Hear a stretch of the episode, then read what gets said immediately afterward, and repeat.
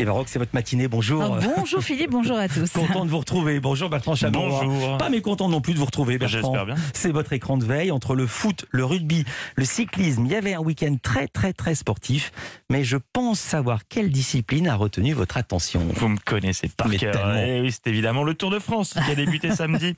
La grande boucle que je regarde principalement pour ses commentaires sur France Télé. C'est reparti. Et cette année encore, bah, l'année dernière Ah oui. avant, quoi, hein. Et cette année encore, la complicité est au rendez-vous. Maintenant, les commentateurs se font des pièges en direct. Première victime ce week-end, Alexandre Pasteur, lancé sur une info qu'il ne possédait visiblement pas. Écoutez sa réaction, j'aime beaucoup. Ah, il fait partie des rares euh, coureurs, il n'y en a pas tant que ça, hein, qui ont. Vous aurez peut-être le.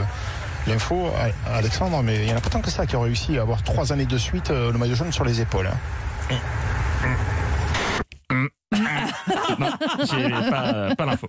Alors, euh, vous le savez, je suis avec beaucoup d'attention les dossiers que j'aborde dans Culture Média. Et qui dit Tour de France dit Franck Franck Ferrand. Ferrand, évidemment. J'attendais son retour tel un enfant trépignant le soir de Noël, impatient d'ouvrir ses joujoux par milliers. En début de saison, dans cette émission, j'avais fait preuve de compassion face à l'extrême solitude dans laquelle il était plongé après ses anecdotes historico-patrimoniales.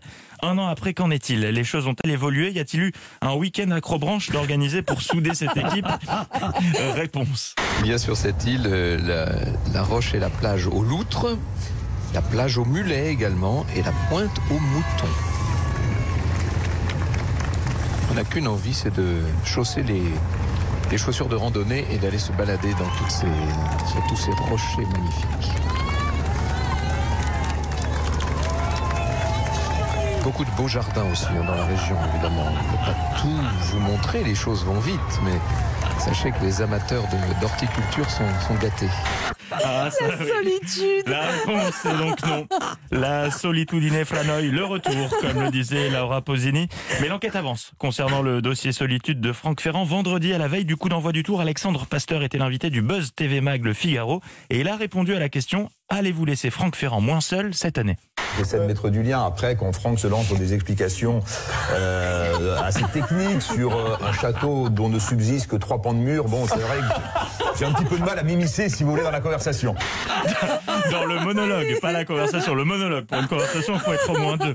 Maintenant, nous savons, c'est parce que c'est trop technique qu'il ne s'immisce pas dans les commentaires. Mais mon petit doigt me dit que Franck Ferrand a entendu cette interview puisqu'il a adapté ses commentaires dès ce week-end. Nous avons longé là pendant quelque temps là, cette baie de Saint-Brieuc. Comment ne pas vous parler des coquilles Saint-Jacques, évidemment. Ah, chouette alors, un exposé sur les coquilles Saint-Jacques alors qu'il se passe quelque chose d'important dans la course. C'est sympa ça. Bon là, c'est pas trop technique, c'est pas trop historique les Saint-Jacques, donc Alexandre Pasteur va rebondir, c'est sûr.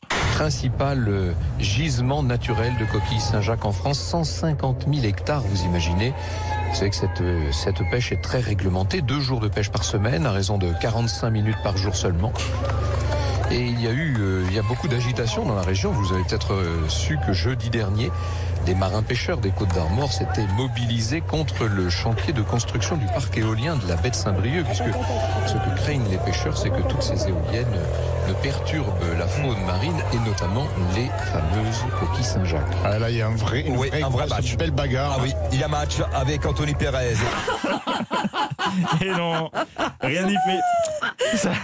Ça, commence à bien faire. Pour Francky, c'en est trop, il a donc décidé de se venger en faisant subir à ses petits camarades la même chose qu'il endure depuis plusieurs tours. Euh, évidemment, personne n'a la réponse, en tout cas pas nous, mais euh, quand même, ça, me paraît compliqué d'aller au bout du tour et d'arriver sur les Jeux en étant compétitif, parce que Mathieu Van Der Poel, il va pas aux Jeux pour faire les Jeux, il va aux Jeux pour être champion olympique. Donc, euh, avec un parcours hyper technique comme celui de, Tokyo, ça va être compliqué d'a- d'aller au bout du tour. Voilà, c'est c'est juste mon avis, on verra, on verra dans les faits. Vous avez vu la très jolie euh, église Saint-Sauveur du Faou. C'est très joli le Faou parce que ça a été une petite ville riche. C'est vrai que c'est très joli, le Faou. Voilà, lui mon aussi Dieu. il peut le faire. Allez, bon tour à tous et bon courage, Franck Ferrand.